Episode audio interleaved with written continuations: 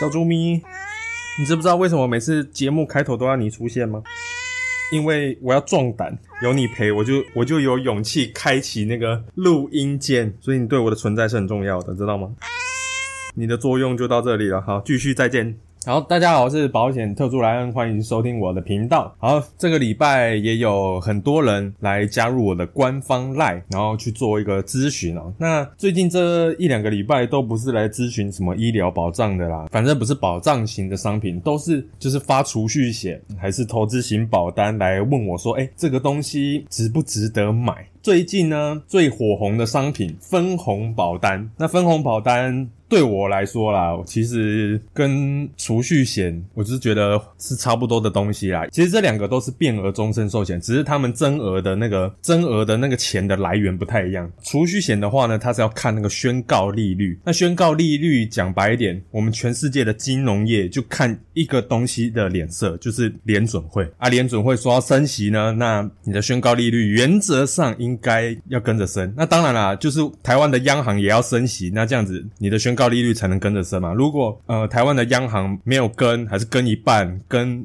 四分之一，那保险公司也不一定会跟嘛。好像我记得有人在炒这个东西啊，就是说最近这一两年升息行情，美金的那个利率就是一直一直涨嘛。那但是为什么我买的那个美金保单的宣告利率没有涨？这个我就不知道了。我是觉得说这种东西就是油水嘛，油水就是从这个价差里面获得来的这样，所以储蓄险。看的就是那个宣告利率嘛，分红保单是分什么红？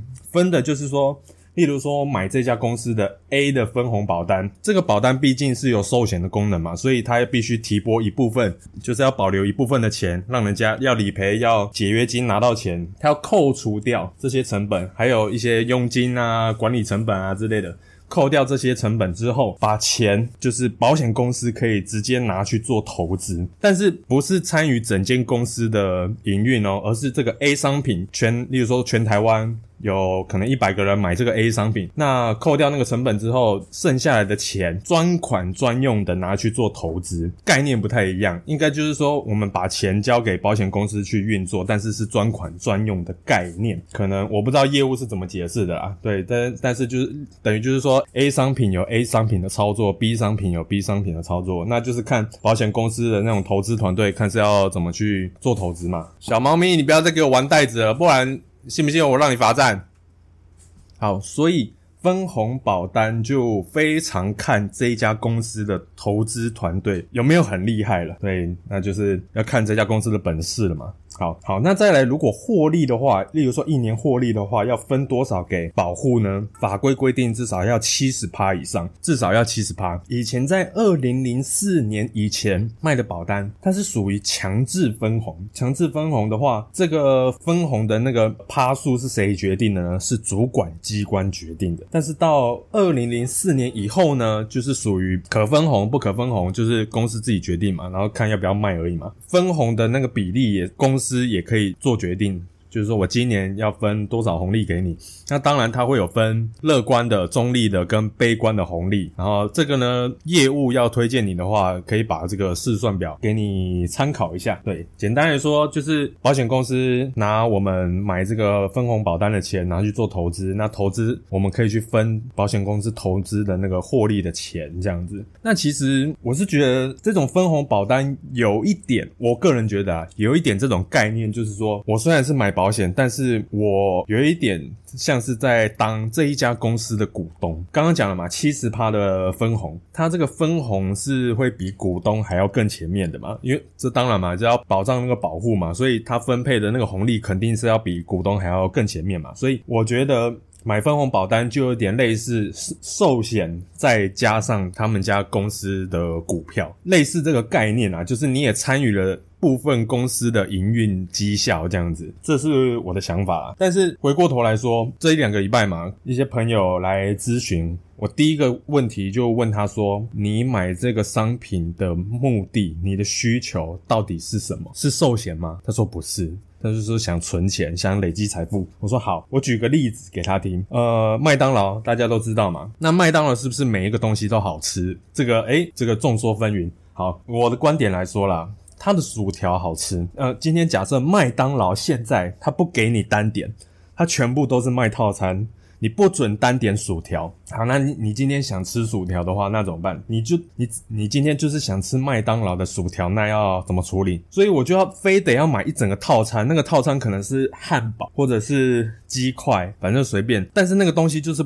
不是你想要，但是你还是得花钱买，对吧？那就这个就是变成一个 非必要的成本嘛。那最后回过头来，保险来说，这个寿险就不是你需要的东西。那为什么你还要多花这个钱去买它？你既然你的目的是累积财富，那保险就不一定是首选工具嘛。一定有很多种方式嘛。这讲过很多遍，股票也好，ETF 也好，基金也可以，对不对？很多金融工具让你去挑选。光是这个问题，我就。这样子回他，他就懂了。啊，你明明就没有寿险需求，你买这个东西干什么？这个东西的本质还是寿险。我看过这家分红保单的公司，它的那个 D N 啊，他就他把它比喻说，寿险就是像是主食，啊，分红呢就像是甜点。哦，那回过头来，我们刚刚麦当劳的逻辑嘛，那今天我就是想吃薯条，那那你那你为什么不让我单点？你为什么我还要买一个其他那些我不需要的东西，对不对？用这样的逻辑去跟他解释说，那为什么你要买这个商品？那当然。那他大概就懂我的意思了。那目前在台湾。卖分红保单的大概就是那一家外商公司嘛。身为职业美股股东的我呢，我一定会去看他的财报。这一家保险公司的财报，这就是职业病啊。好，我看他的财报呢，其实就是觉得普普啦。他的 EPS 它没有逐年成长啊，股利呢也是越发越少。坦白说啊，这一家公司，我以身为投资人的角度来看，我不会当他的股东，反而是另外一家，我觉得非常的吸引我。这家公司最。最近才退出台湾的市场，卖给另外一家外商公司啊。那大概大家自己去搜寻一下。刚刚我讲的那间公司呢，它的它的母公司在美股也有挂牌上市。然后我就顺道看了一下它的股价，我靠，它用喷的，最近五年是用喷的。所以我就后来去了解一下，为什么它的获利可以那么高？原来是因为这家保险公司。这家集团，它在一八年的时候合并了一间美国的那个制药的公司，所以这家公司的商品本身就是主打医疗保障、医疗的保险商品嘛，这是他们的优势，所以它刚好就是跟这种医疗的医疗产业互相结合，互相结合之后，我靠，它的获利真的是用喷的。我看它的 EPS，EPS 就是至少这十年间就是一直在成长。那它的股利呢？股利大概是一五年到二零年之间，这个股利其实都普普通通了。但是从从最近这两年，二一年、二二年，哦，它的它的股利是用喷的，非常多啦。但是它股利发的多，但是它的股价涨得更高。所以这就是为什么我一直一再的强调，就是说你应该要把钱投资在好公司的股票。上面，因为我们做投资，其实最终的目的就是要追过通膨嘛。那当然，我们就要选择一个好公司的标的，然后去让它的每年的报酬率去超越通膨，这样子我们的购买力才不会减少。那这个待会我等一下后面还会再讲。今天我以一个投资人的角度来评估这一家公司的投资团队的话，其实就是这家卖分红保单的这间公司，其实我就不会当他公司的股东了。那自然的，我也不会买。这家公司的分红保单，好，再来给大家一个观念：你买储蓄险也好，分红保单也好，投资型保单也好，你在建议书上面会看到一个叫做啊，储蓄险的话就是宣告利率嘛，那分红保单的话就是假设的分红看分红率嘛，投资型保单的话，如果你是买月配息的话，它就会有一个配息率嘛。你看到这三个东西。你第一件事情就要想到说，建议书上面的数字都是假设，全部都是假设，对，它就是一个是变动型的，所以买这种商品，坦白讲，就是你要有心理准备，它就是上上下下的，不是像你看到的这么美好，就是稳定的上涨，没有这件事情，对，因为你买的已经不是纯保险了，你已经是有一种储蓄的概念了。业务员讲的很开心哦，每年三趴四趴，三趴四趴，重点不是保证啊。对不对？如果你你敢保证，那对不对？要买没话说。对，那预定利率，你要买那个储蓄险会有预定利率，预定利率就是确定的，非就是非常确定，你一定能拿到的那个部分，所以预定利率是绝对是确定的。那宣告利率就就是不确定的，这个一定要跟大家厘清清楚。好，再来呢，我我就上了我们公司的内部网站，然后看了一下，就是这些分红保单的一些特色吧。嗯，其实这种东西一样嘛，跟储蓄险一样嘛，可能有短年期的三年、六年，然后最长的二十年。好，那羊毛来了，我来跟大家说说羊毛在哪里。好，假设我们买二十年期的话，呃，我看了 D N 啊，它写的第十二年。才开始配那个红利，第十二年哦。好，那什么时候还本呢？嗯，因为好嘛，我先假设大家买这个东西就是为了要呃，我听业务的话术嘛，很多都是说哦什么子女的教育基金啊。假设你刚宝宝刚出生，你就帮他买了这个二十年期的这个分红保单。好，那重点来了，十第十二年的时候，他才开始配配那个分红的红利给你，那个趴数我就先不谈了。第十二年，好，再来什么时候才还本呢？大概。是第十三、十四年左右，就是等于就是说，你最起码要缴一半以上啊，一半以上的年期啊。如果你真的要用钱的话，大概在第十三、第十四年的时候才算开始还本。好，再来，如果是我们要不高，我们短年期的六年啊，六年的话，大概平均大概就是第七年、第八年的时候，它开始会配那个红利。那什么时候还本呢？大概是十二年，十二年才还本。你没听错哦，你买六年期的保单，你以为隔年就还本了吗？没有哦，十二。年才还本，对，所以各位在看那个第验的时候，一定要看清楚、看仔细，对，什么时候开始配红利，什么时候才算真正的还本，这个你们一定要看清楚。再来。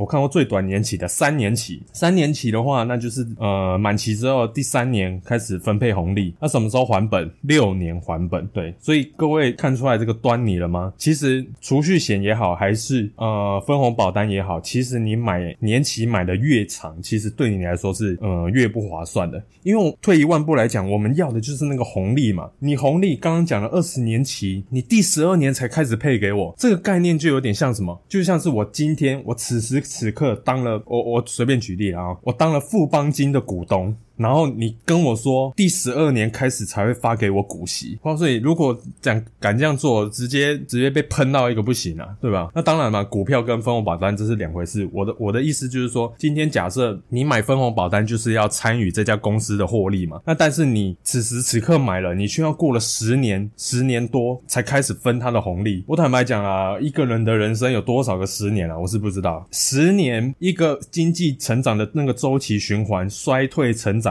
都完成了一个 circle 了，完成一个 circle 之后，你才开始累积你的你的资产。我是觉得，如果你的目的是累积财富的话，我个人建议就是不推荐这种商品的原因在这里。你应该是说，今天你当了这家公司的股东，我今我明年我就要拿到这个股息，甚至如果是季配息的话，我最晚我三个月我一定要拿到你的配息，这才是我们要的嘛。我们马上就要开始创造复利，这才是我们要做的事情嘛。那你买这个商品，呃，你。现在买，然后过要过好几年才开始分配这个红利。坦白讲啊，我光是一看我就觉得不是很合理嘛。那当然嘛，因为我的模式就是不是不是业务导向，呃，不是商品导向，所以我的逻辑是这样子，我是用这样子的逻辑去分析的。那可能跟业务的思维不太一样，那这个就是呃见仁见智嘛。啊，你想买你就买，我已经分析给你了嘛。那再来呢，我看一个很有趣的东西，叫做就是我也看一下它的佣金，所以我后来才知道为什么我不知道这个话术是从哪里来的。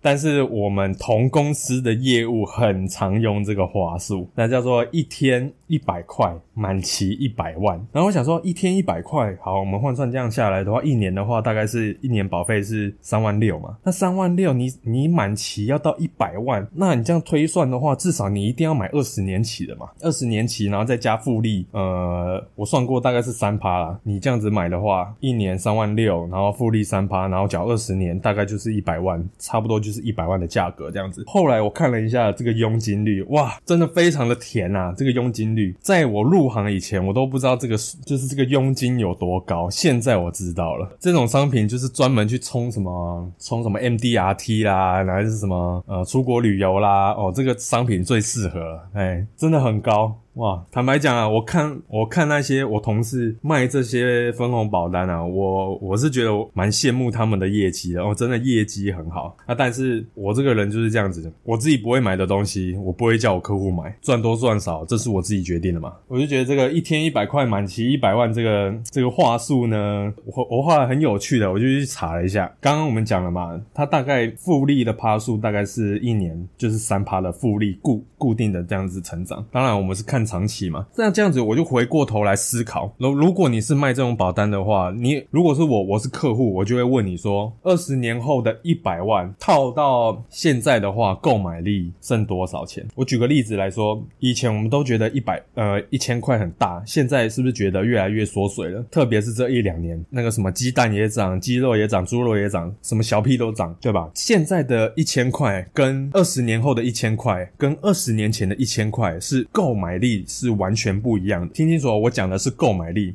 我们这张钞票面额一千块，但是我们能换多少的东西？我举个例子，我记得大概就是我幼稚园的那个时候，幼稚园就是大概二十多年了。二十多年前的时候，好不容易凤林镇终于出现了第一家的 Seven。哦，那个时候我还记得印象很深刻，全镇的人全部塞满那间 Seven。我那时候有印象，就是大概那个时候嘛，一只大亨堡大概卖二十八块，就是那个热狗加面包嘛，加起来这样二十八块。现在要多少钱？现在要四十五块。所以这大概二十多年期间，这个物价，我们假设用这个大亨堡来计算的话，这个物价涨了多少？这二十多年来总共涨了将近六成，所以是六十趴哦。那我们用这个逻辑来算，以我们现在来说，我们现在买这个分红保单，二十年后我们可以拿到一百万的话，这个叫做折现率，就是我们未来二十年后的一百万，我们把它折到现在来说，现在的购买力大概是剩多少？我算过，呃，我有看台湾的，就是那个消费者物价指数，大概就是三趴啦。因为有几年比较高，像是呃金融风暴的时候，那个时候破五趴嘛。啊，九四年的时候也有破五趴嘛。那大概就是这两个期间，就是这三十年来，大概就是这两个期间有破到五趴。那长期来说，大概就是一趴两趴，然后最多四趴这样子震荡来回这样子。那我给你保守估计，我算两趴好了。我们每年两趴的通膨率这样子算，如果你二十年后。拿到这个一百万，如果用两趴的折现率来去计算的话，其实现以现在来说，你只能买到六十七万价值的东西，就是你的购买力只有六十七万。就是套回到现在的话，未来的二十年的一百万，然后你要把它套回到现在的话，就是你只能买六十七万的东西。你以为？二十年后的一百万很值钱吗？其实并没有，对吧？这个这个，我相信各位应该很有感受。二十年前的一百万多大？你光是看那个房价就好了，对不对？呃，二十年前的一百万，你光是用房价去估算，你就知道好了嘛。那二十年后的一百万能能拿来干嘛？好，那今天我们不扯购买力，我们就单纯来看你的这二十年一年三万六的期间，你的总成本，你的总保费大概就是七十二万嘛，三万六乘二十年，对吧？一年三万六，好，所以总共你的成本是七十二万，七十二万，好，你满期之后二十年之后你有一百万嘛，所以这样子。换算下来，你总共获利了，就是你多出来的钱就是多了二十八万。好，我就问你，这你为了这个二十八万，你要花你二十年的时间，你觉得值得吗？二十八万，我是觉得不值得啦，因为我相信我有能力可以找到更好的标的，帮我把我的钱拿去赚更多的钱。那你会说，啊不对啊，那这个还有寿险保障啊。好，那寿险保障不就刚刚我那个麦当劳的意思，只能点套餐的意思，不就是一样吗？今天如果你没有寿险的。需求，你为什么要买一个有寿险的东西，对不对？你今天想吃薯条，为什么你要去买？你为什么要买一个炸鸡套餐，然后就只为了那个配餐薯条，对吧？这个逻辑就是这样子嘛。有些业务就是讲到说，哦，这个有寿险保障啊，啊，重点是客户有需要寿险吗？好，退一万步来讲，客户真的如果有需要寿险，那他为什么不直接买定期寿险？定期寿险超便宜的，像我的一些官方赖来咨询的人，最后我就我就试算给他听，一样嘛，一百，例如说假设你需要的是一百万的寿险额度，那我就用定期险帮他配，定期定期寿险一百万二十年期，然后把这个保费的成本扣掉。你把剩下来的钱拿去做投资，我随便举一个，不要讲大盘 ETF 了，大盘 ETF 的年化报酬率是十，平均来说是十趴了。但我不用十趴来算，我用五趴来算，最保守我估计五趴，你当台湾的金融股的股东，平均应该也有五趴吧？你长期来看，你也赢赢过这个商品，而且你还赚了资金的流动性。刚刚还记得吗？你买了这个商品，你不是满期之后才还本哦，你是过了还要过了好几年才会还本，这就是跟年期有关系嘛。那再来，如果假设你在缴这保费的这段期间，如果有发生其他事故的话，我就我就跟我的咨询的朋友说，你要能保证第一，你的工作这二十年之间你都要很稳定，你除非你是做公务员，你做军人，你可以保证你可以做一辈子的工作。你要买这个商品，O OK 啊，因为你已经能期待你的收入了嘛。但是如果今天我们是做一般的工作，我们有可能会被裁员，我们有可能会换工作，可能收入更好、更低，不知道，这个就是风险嘛，对啊。那如果你的工作不稳定的状况下，你要你要去买一个长期会卡你资金流动性的商品，这个我就是觉得不太合适。那更不要说他累积累积财富的能力不比其他的好，那那所以我真的找不到我要卖这个商品的理由在哪里。小资主啦，高资产族群买这些变额型的终身寿险，他要的不是这个累积财富的能力，他不是要这个复利，而是税务上的需求，遗产税务还有这个保险金分配的需求，他才要买这个商品。小资主根本不适合买，我觉得买任何的。金融商品都要这么讲，就是量。如果你真的要买这种分红保单，那至少不要占你的这种投资资金的两层、三层，最高三层啊。如果你买再多，就是坦白讲，真的是浪费时间了。我觉得要有保本的金融工具帮你防守，当然是很好的一件事情。但是你也不能过度的防守，过度的防守，你的资产就不会累积的比较快嘛。所以，呃，我很喜欢一句话，叫做“过与不及都是恶”。嗯，这个是经济学上的。一个说法，经济学上追求的就是那种供需的平衡。像我们做财务规划也是嘛，我们想要成长，但是我们也想要防守。对，那个这这个就是资产。分配的这个艺术嘛，对，那这个比例要怎么抓？那当然就是要由你去决定嘛。有些人可以七十趴股票，三十趴债券，对不对？三十趴保本型的也可以。但是如果你是年纪比较大了，快退休的，那你的你的防守的资产就要比较多，对不对？可能六十趴、七十趴，然后但是还是我们还是想要成长嘛，所以那你的股票可以二十趴、三十趴，这样子也可以嘛。我们要去买各种的金融工具来去分散我们的风险，像。像我自己的配置，虽然我大部分都是买美股居多，但是我少说有五成，就是资金的五十趴，我都是放在就是每个月都会每个月或者是每一季固定会配息的，算是股息股啦，而且是非常强大，他们的公司非常强大的护城河，石油公司啊、医疗的啦，还是电信类的啦，人民每天都会用到的东西，我就是当这种公司的股东，所以我领这个股东像。去年升息一整年，我也没有在卖股票，我就是稳稳的领这个被动式的股息收入。但是我也是想要成长啊，所以我的成长，我的科技类股也是有一部分嘛，大概二十趴左右，大概就是类似这种成长股的公司身上。那我还有二十趴是直接留现金，留现金是为了未来因应哪一天如果升息行情结束之后，就代表那个股市就已经开始要往上涨。这个二十趴是我留的资金，对，所以这个就是我自己的配置。嘛，那你自己的配置，那你自己就要去思考嘛。啊，有些人可能真的很保守，那至少我是觉得，最起码在我们以我们这种年轻人来说啦，你至少五十趴的是成长的，五十趴是保守的。我觉得这样子才是比较适合的啦。你本来就很还很年轻，那还有工作时间还很长，那你应该要趁早的去透过金融工具去累积你的财富，这样子你才可以尽早的财务自由嘛。我做这一行的目的是为了让客户财务自由。不是让我财务自由，这个就是我给大家的建议啊。因为刚好那个官方赖啊，有好几个客户都来问我这个问题。最近那个获利王的公司说，因为他也要出那个分红保单嘛，分红保单的部分我大概就是讲解到这边嘛。那想买的人就买。那我的观念就是这样，投资